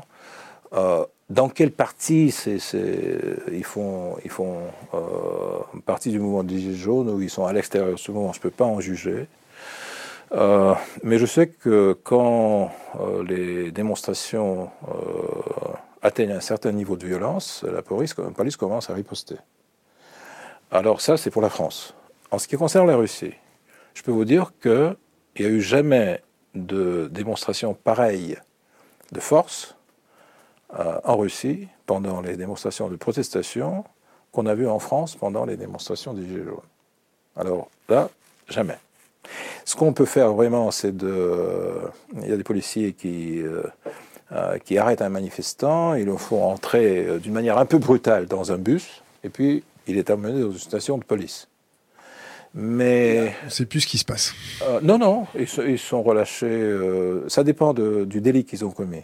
Si c'est seulement ils ont pris part à la manifestation, ils sont relâchés vers le soir même. S'ils ont brisé, cassé quelque chose, attaqué quelqu'un, ça peut durer jusqu'à 15 jours. C'est le maximum. Euh, donc, mais j'ai pas vu vraiment de, de, de, bataille entre, entre la police avec du sang versé et ainsi de suite. Donc, euh, euh, écoutez, mais c'est une... Euh, en Allemagne aussi, quand il y a des protestations, il y a, des cas où les gens sont blessés. On dit, ah, c'est excessif ou c'est pas excessif. C'est très relatif. Ça dépend de, l'ampleur des protestations. Euh, ça dépend si ce sont des protestations violentes ou non. Donc chaque cas, je, pense, doit être étudié. Il y a une organisation pour ça, c'est le Conseil de l'Europe. La France est partie du Conseil de l'Europe. Voilà. Est-ce que vous avez un conseil à donner pour renverser un gouvernement? En étant civil euh, sans violence, sans rien, si on veut destituer son gouvernement Un conseil Oui. Mais je ne suis pas un conseiller pour un changement de régime. je pense que tout doit passer par, euh, par les procédures euh, légales, les élections. Et c'est le moyen de renverser un gouvernement. Si vous voulez faire changer, vous participez aux élections. Mais écoutez, mais oh, voilà, par exemple, on nous a expliqué qu'en Ukraine, c'était la révolution et c'est pour ça que l'Occident l'a soutenu.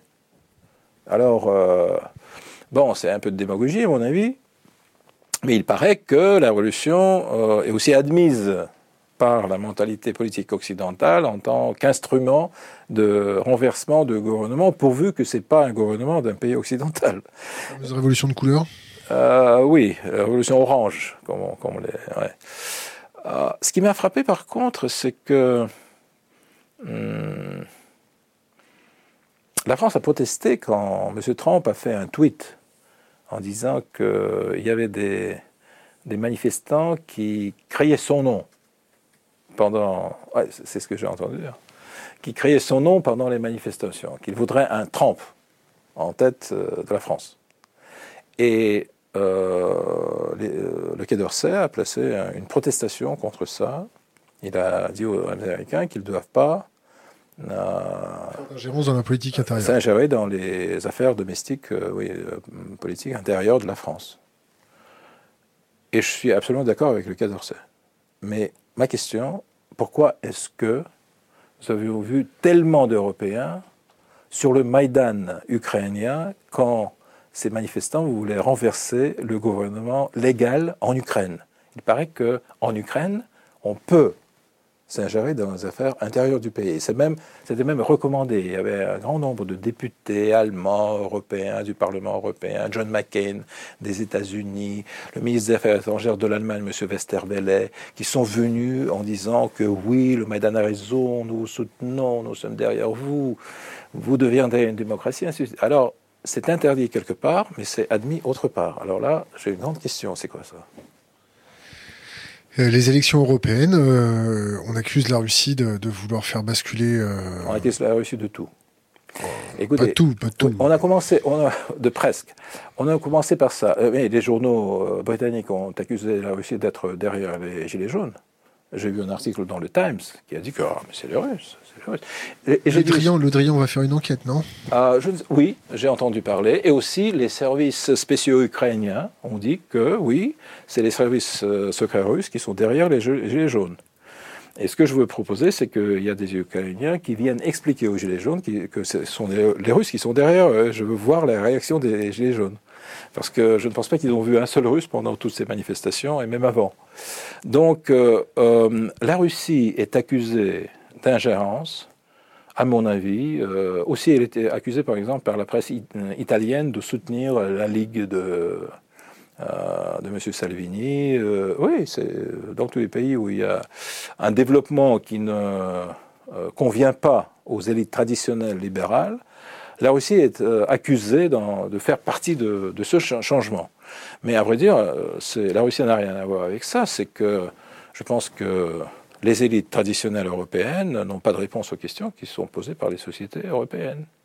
Et c'est ça, la, ça la raison. Ils sont un épouvantail Oui, justement, un scapegoat, comment ça s'appelle, un bouc émissaire. Un bouc émissaire parce que, mais euh, quand, euh, quand il y avait eu cette élection, la dernière élection parlementaire en Allemagne, il y avait beaucoup de rumeurs que les Russes euh, vont essayer d'influencer euh, l'élection. Et puis il y a eu une déclaration des services spéciaux euh, allemands qui ont dit qu'il n'y avait pas d'ingérence. Et le, The Bild, le, grand journal allemand, il a titré en première page Mais où sont les Russes? Parce qu'on n'a pas trouvé pendant l'élection allemande. Donc on indique que la Russie participait au Brexit. Mais c'est pas nous, c'est Nigel Farage c'est les Britanniques qui ont fait le Brexit. C'est M. Johnson, l'ancien ministre des Affaires étrangères, M. Farage, le leader du Parti de l'indépendance de la Grande-Bretagne. Euh, c'est une tradition anti-européenne dans le Parti conservateur depuis Maastricht. Depuis Maastricht, c'est pas les Russes, c'est les Britanniques. Mais comme cette élite libérale internationale qui gouverne l'Europe, elle doit expliquer aux populations pourquoi ça marche mal. Et donc, ils ont trouvé, c'est les Russes. Les Américains perdent la compétition internationale, c'est les Chinois. Quelque chose va mal en politique en Russie, euh, pardon, en Europe, c'est les Russes. Ça n'a rien à voir. Il n'y a aucune preuve, il n'y a rien du tout. Qu'est-ce qui va mal en Russie en ce moment? Qu'est-ce qui va mal en Russie? Écoutez, euh, ah, je pense qu'on voudrait une croissance économique beaucoup plus importante. Je pense que, enfin, on est mieux aujourd'hui qu'il y a 3-4 années quand c'était une croissance zéro, ou même négative dans les années de la crise financière. Aujourd'hui, c'est 1% et demi, 1%, euh, 1,7%. C'est pas assez. Je ne pense pas que l'économie démontre une croissance euh, acceptable. Voilà. Et aussi, cette croissance est deux fois inférieure à la croissance mondiale. Donc, je pense que là, ça ne va pas très bien. Aussi, une des raisons, c'est les sanctions internationales, bien sûr, les sanctions américaines, les sanctions de l'Union européenne. Ils jouent un certain rôle. Euh, je pense que euh, il y a eu un, problème de crédibilité du pouvoir à cause de la réforme pensionnaire, la la retraite. Hum, on a fait bouger la retraite de 5 ans pour les femmes et de, de 5 ans pour les hommes, donc de 55 à 60. Et de... L'espérance de vie en Russie, c'est combien? L'espérance de vie, c'est 60, 71, 72. Voilà, Vous avez fait bouger la retraite à quel âge et quel âge? Pardon? Vous avez fait changer l'âge de la retraite du départ? C'était 60 ans pour les hommes, maintenant c'est 65. Euh, mais ça va, ça va venir, c'est un système euh, progressif, je veux dire. Euh, donc ça va être le processus va terminé en 2032 seulement. Donc, vous comprenez, c'est fait par étapes. Et pour les femmes, c'était 55, ça va être 60. Mais comme, partout dans le monde, ça a généré beaucoup de, protestations euh, et les gens gens sont pas contents, c'est vrai. Mais euh, aussi, vous savez, j'ai lu euh, il y a une dizaine d'années un livre d'un sociologue américain qui s'appelait The Grey Dawn, l'aube grise. Elle parle, ce, bouquin, enfin, cette étude plutôt, elle parle de, cette, euh, de ce destin des pays euh, avancés, que d'avoir de plus en plus de pensionnaires, de retraités, et de moins en moins de travailleurs, de gens qui vont travailler et euh, alimenter ces, retraités, donner leur la possibilité d'avoir une vie décente. Et donc, voilà, on est venu aujourd'hui en Russie aussi, voilà, à cette euh, limite quand on peut faire face à cette aube grise, ce qui veut dire des gens âgés qui vont devenir la majorité de la population. Donc, euh, c'est une réponse à ce défi international. Et donc, euh, je savais qu'il y aurait des, des gens malheureux à cause de ça. Je savais que le gouvernement va, va, perdre de sa popularité, c'était absolument évident. Mais c'est une réforme qui est faite un peu partout, différemment, mais partout. Parce qu'il n'y a pas moyen de soutenir une population énorme de retraités par euh, une population réduite de gens euh, qui, euh, qui, vont chaque jour au travail. Donc je pense que c'était inéluctable d'une certaine manière. Quoi d'autre? Qu'est-ce qui va mal? Hmm. La qualité des, des routes russes est toujours inférieure mais aussi, il faut prendre le climat en compte, parce que quand vous avez, par exemple, moins 25 euh, l'hiver et mm, plus 30 euh, l'été, euh, c'est pas comme en Égypte où vous avez fait une, une, route, elle fonctionne pour 50 années, elle est plus ou moins intacte et ainsi de suite, parce que chaque fissure, il y a de l'eau avec du gel qui entre. Donc voilà. Mais il y a aussi beaucoup d'inefficacité voilà, dans ce domaine. Voilà, c'est un problème national parce qu'on a un pays énorme. L'espérance de vie, tout va bien? L'espérance de vie, ça, ça monte, hein, oui, enfin. Le degré de sida en, on était, Le degré de sida, oui, c'est un grand problème aussi. La drogue de synthèse? Pas tellement. Le sida plutôt. Ouais. Le sida plutôt, là, on a, on a des fondations qui, qui s'en occupent, mais je pense qu'il faut faire plus. Il y a de la, enfin, de, la propagande de, des mesures qu'il faut prendre, ces trucs, tout ça. Puis aussi, on, on parle beaucoup aujourd'hui euh, de la nécessité de ne pas faire des, des, gens qui sont touchés par la sida des, des, marginaux dans la société. Il y a des programmes à la télévision, on en parle. Le sida, on n'en meurt pas de la sida elle-même, on meurt des conséquences. Donc personne peut être euh, saine euh, être porteur de la sida, mais mourir euh, à 90 ans d'une autre maladie. Euh, bon. Euh, donc, parce que bien sûr, il y a une certaine réticence dans la population, surtout la population des petites villes, dans, rurales, le sida. mais c'est un problème. Voilà, je ne peux pas le nier, mais enfin, on va essayer de s'en occuper. La Chine, est-ce que c'est pas un partenaire qui est dangereux pour la Russie? La Chine est grande. c'est un million 300 500. Un milliard.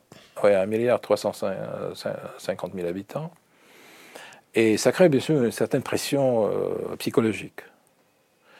Mais la Chine, c'est aussi un pays qui, ayant été un empire pendant longtemps, euh, la Chine a une notion très claire des rapports de force. Donc, si la Russie reste la première puissance nucléaire, comme elle est maintenant avec les États-Unis, avec une armée forte et un gouvernement central considéré efficace et capable de défendre son territoire, je ne vois aucunement de, de, menace chinoise qui, qui pourrait entre la Russie et la Chine, bien que nous avons 4000 et demi de kilomètres de frontières. autrement, autrement, écoutez, mais tout le monde doit compter avec la Chine. Tout le monde. Euh, nous sommes partenaires privilégiés avec la Chine, je dirais. Des... Partenaires ou amis euh, Partenaires euh, et amis en même temps. Ça progresse. Avec la France, vous êtes partenaire ou ami Avec la France, je pense qu'on est amis historiques, partenaires partiels, sympathisants internels. Bel effet de manche. Euh, on, pourrait vous garder pendant des heures et des heures. Euh, je vais juste essayer de passer quelques questions d'Internet parce que votre emploi du temps est compliqué aujourd'hui. Euh, question d'Internet. Le projet de centrale nucléaire russe sur l'eau, vous avez des choses à dire ah, À vrai dire, non. J'ai pas suivi cette histoire. D'accord. Est-ce que la Russie voit le dérèglement climatique comme une opportunité ou comme une menace? Hum, Non, c'est tout de même, on fait partie du, de l'accord de Paris. Ouais c'est M. Trump qui l'a quitté, mais pas nous. Donc on fait partie des efforts internationaux dans, ce domaine, c'est plutôt une menace. L'ouverture de la route du Nord? Oui, écoutez, mais l'ouverture de la route du Nord, si elle est accompagnée par des, euh, par des changements de climat qui vont faire des déluges dans des grandes parties de la Russie ou euh, des, explosions d'hydrates de carbone. Euh, voilà, et des, zones qui sont aujourd'hui agricoles vont devenir des, déserts, on n'en veut pas.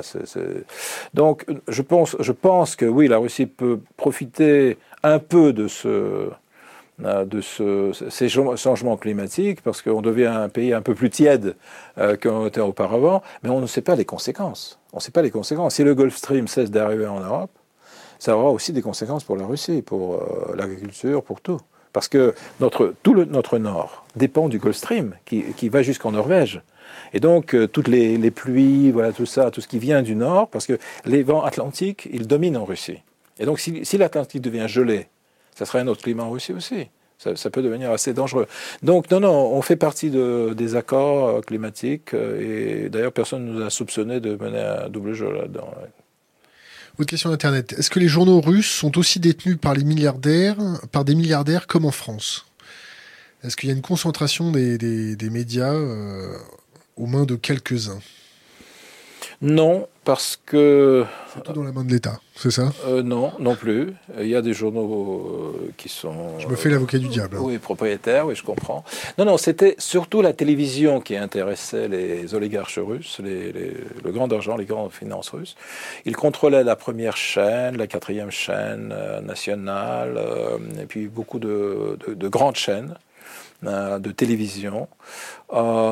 et parce qu'ils voulaient utiliser ces chaînes pas, tellement dans, le, dans des buts commerciaux, mais surtout dans des buts politiques, en tant que marteau politique pendant les élections et ainsi de suite. Mais cette tendance euh, a déjà passé.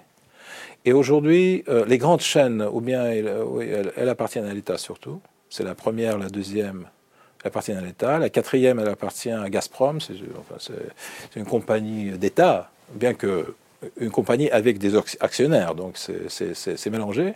Mais tout de même, c'est une compagnie d'État. La troisième chaîne où je travaille, euh, j'ai mon, mon, programme, elle appartient à la ville de Moscou. Et donc, euh, hmm, non, il y a certaines chaînes qui sont privées, oui. Enfin, une dizaine, une dizaine. Mais ils sont des chaînes surtout commerciales. Ils, montrent des films, des, euh, des, des, trucs, l'humour, les, les, les, céréales, comment vous appelez ça, les, comment ça s'appelle quand, euh, non, non, pas tellement. Non, non, quand vous avez une série de documentaires, euh, non, de, films qui, qui durent pendant 140 séries. Séries. Oui, des séries. Télénovelas. oui, oui, c'est purement commercial. D'ailleurs, un sénateur qui a un show télé, c'est normal? Non, d'après ce que disent certains de mes collègues en Europe, oui, d'après les lois russes, parce que les lois russes n'interdisent pas à un, député ou à un sénateur de euh, euh, suivre des euh, métiers, de professer des métiers artistiques, ce qui veut dire être directeur de cinéma, acteur, professeur, animateur à la télévision ou auteur d'un programme. Ce qui m'est interdit, je ne peux pas être directeur général d'une chaîne. Alors, parce que là, c'est déjà un autre travail, c'est un travail qui entre en conflit avec mes positions. Mais autrement, je ne suis pas le seul. Euh, il y a un député qui a un programme, un talk show à la première chaîne. Euh, il y a un autre qui a fait ça pendant cinq ans. Euh, donc, en Russie, c'est considéré comme normal, bien que je sais que dans certains pays, ça, soulève des, questions, ça produit des questions, mais non, je pense qu'en Russie, ça passe très bien. Combien ça gagne un sénateur russe? Un sénateur russe, ça gagne à peu près dans les. Je vais vous dire. Dans les 5000 euros. Net? Non. Non. Non. Euh, c'est une somme qui, euh, qui, est touchée par les impôts. Donc ça revient, c'est beaucoup moins parce que 13% c'est payé par, pour les impôts. 13% ça va. Oui, je ne dis pas que c'est beaucoup, mais tout de même, c'est pas net. Alors, autre question d'Internet. Euh, que compte faire la Russie? Mesures de rétorsion, sanctions vis-à-vis de l'affaire Khashoggi? C'est quoi? C'est euh, le journaliste qui s'est fait euh, mettre en morceaux, balancer. Euh. Ah, Khashoggi Écoutez, je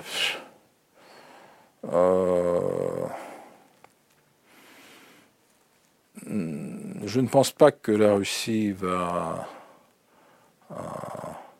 dévancer les pays occidentaux en prenant des mesures dans ce domaine. Si les pays occidentaux commencent à, par exemple, refuser de vendre des armes, comme le Canada euh, ou, on ne va pas d'armes pour le moment à l'Arabie Saoudite, donc c'est une question qui ne se pose pas. Alors, autre question Internet, que compte faire la Russie? Non, ça c'est bon. Euh, L'OTAN et ses mouvements militaires en Norvège, maintenant que l'article est navigable? Point d'interrogation. L'appropriation de cette route par la Russie est-elle donc considérée comme un danger par l'OTAN? Oui, je sais que l'OTAN est intéressée par la dimension euh, de, euh, de la mer de, Barents et de, ce trafic. Euh, du Nord. Euh, euh, je sais qu'il y a un programme spécial qui a été établi par l'OTAN de renforcer sa présence en Norvège et dans les eaux des mers du Nord. Oui, ça, ça fait partie de cette confrontation que nous avons avec l'OTAN. Comme j'ai dit, l'OTAN approche près de nos frontières. On n'aime pas ça. Je, ne pense pas que ça va mener à une confrontation militaire. Ah, mais bien sûr que nous prenons des mesures contre ça. Ça veut dire que nous sommes aussi plus actifs dans le domaine militaire dans les mers du Nord. Mais je ne pense pas que l'OTAN va stopper le, trafic de nos brise-glaces ou de nos euh, vaisseaux commerciaux. Euh, ça ne va pas aller jusque-là. Surtout qu'il y a un accord sur, euh, l'Arctique qui a été, je pense, été signé il y a une vingtaine d'années, où font partie les États-Unis, le Canada, le Norvège, la Russie, le Danemark, et, c'est tout, euh, qui gère justement ces questions de, contrôle sur l'Arctique. Et je dois vous dire que c'est une des dimensions où on est assez proche, euh, par exemple avec les Canadiens. Euh, on, a un dialogue avec les Américains sur ça. Donc ça marche pas tellement mal sur l'Arctique, pour le moment. Bien sûr, il y aura toujours des gens qui vont dire non, il faut confronter les Russes aussi dans l'Arctique. Pour le moment, c'est pas arrivé. Il y a une tendance vers ça. Mais je pense que tout le monde aurait intérêt à conserver cet accord parce qu'au moins il y a une zone où on ne se confronte pas directement. Il faudrait, que cet accord euh, ne soit pas euh, démonté par ceux qui euh, voudraient commencer une nouvelle guerre froide partout, pas seulement en Europe, mais aussi dans le Nord. Alors, question Internet, Vladimir Poutine a déclaré samedi que le Kremlin devrait, devrait jouer un rôle de premier plan dans le rap russe plutôt que de le censurer. Un avis? Écoutez, euh, moi, rap? euh, non, mais je suis contre la censure en principe, parce que euh, ayant mon programme depuis 20 ans à la télévision russe, je suis évidemment contre la censure. Donc, si M. Poutine considère qu'on doit soutenir le rap russe, c'est une position que je ne vais pas contester, mais je ne pense pas que c'est une question d'importance nationale. Alors, question Internet qui, n'est pas bête du tout. Euh, n'est-ce pas incohérent de remettre en cause le système libéral en début d'interview et de répondre qu'il manque de croissance quand on demande ce qui ne va pas en Russie? Mais le système néolibéral, c'est pas euh, seulement un système économique. Et puis, euh, regardez par exemple la Chine. C'est une économie libérale, mais avec un régime politique communiste. Donc il y a euh, le libéralisme économique comme tel, je ne l'ai pas attaqué. J'ai parlé du système néolibéral qui préconise le contrôle de la grande finance sur la politique nationale et qui est à la base de l'idéologie du globalisme. Et là, je pense qu'il y, a de grands dangers. Mais les éléments d'une économie libérale, ben, nous les avons dans notre économie. Par exemple, euh, quel est le prélèvement d'impôts en France sur, euh, sur les gens fortunés? Ça, ça, doit être 35%, 45% quelque part? Ça a baissé avec Macron. Oui, d'accord, mais pas jusqu'à 13% comme chez nous. Donc on est beaucoup plus libéral du côté d'impôts que la France. Ou que... Quand nous, nous disons que nous avons 13% d'impôts sur les salaires, les Allemands disent ah, c'est un rêve, ça, c'est très libéral.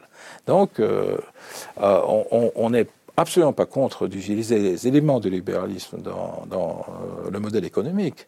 Mais le problème, c'est que vous ne pouvez pas euh, créer des économies euh, en tant que bulle financière qui explose à un certain moment, et puis tout le monde est impliqué. Donc c'est ça que, j'avais en vue. On, parle, vous parlez de, de bulles financières qui éclatent. Euh, on voit souvent des, nouvelles passer comme quoi la Russie renforce son stock d'or physique. Oui. Euh, depuis un certain nombre d'années d'ailleurs. c'est une assurance pour la prochaine crise financière. C'est une façon de se dédollariser. Oui. On se méfie du dollar. On se méfie du dollar pour des raisons évidentes, parce que les Américains euh, ne, se gênent plus.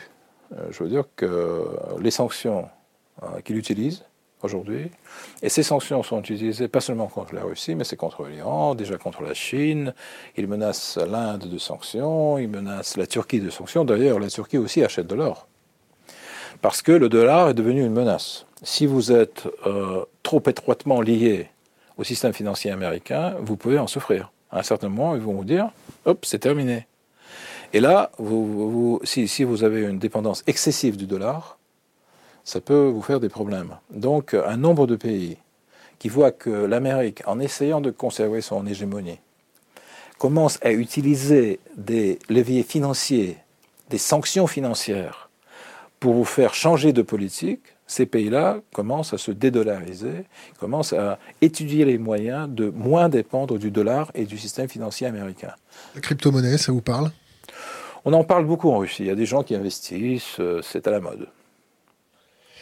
Euh, deux dernières questions. Quel politicien français a sa préférence? Vous avez une préférence dans un, un de nos politiques? En France De Gaulle, évidemment. Oui, parce que c'était quelqu'un qui est allé Dire merde aux Américains? Non, non. Pour moi, De Gaulle, c'est quelqu'un qui a conservé une idée de la France quand la France était détruite. Je me rappelais toujours ces paroles quand il a dit, euh, qu'il a prononcé quand Churchill a déclaré que la Grande-Bretagne entre dans la phase active de la guerre contre, contre Hitler.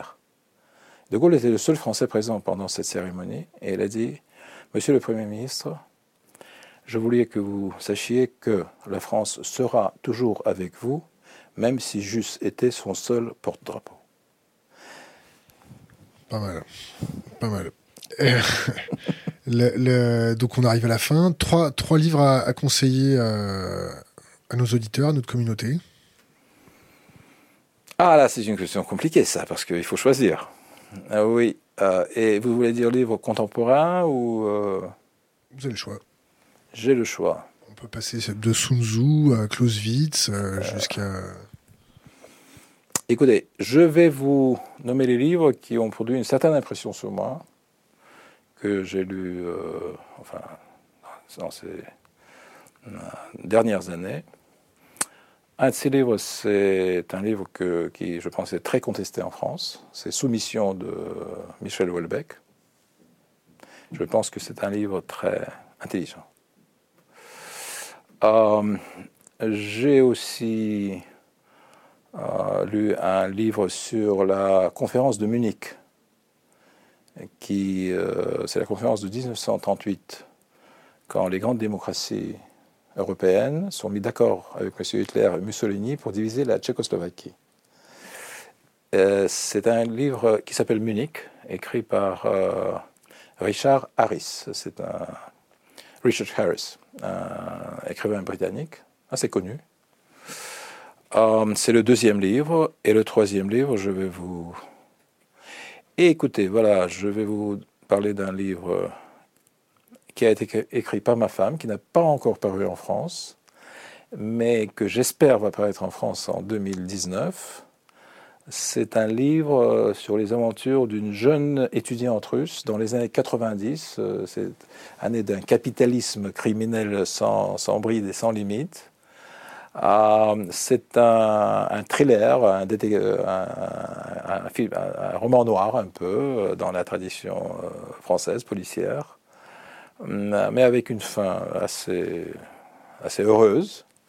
Et pour le moment, elle s'appelle euh, la déesse de la victoire, parce que euh, le personnage principal du livre, elle s'appelle Nika.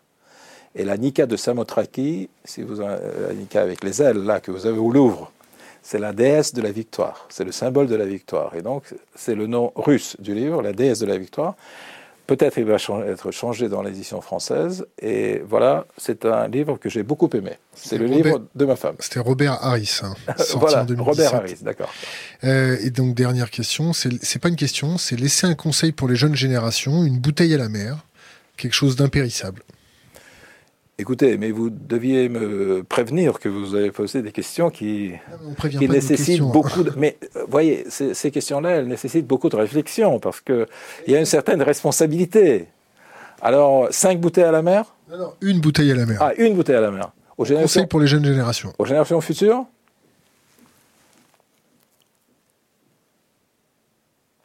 Essayez de limiter votre bêtise pour conserver la Terre.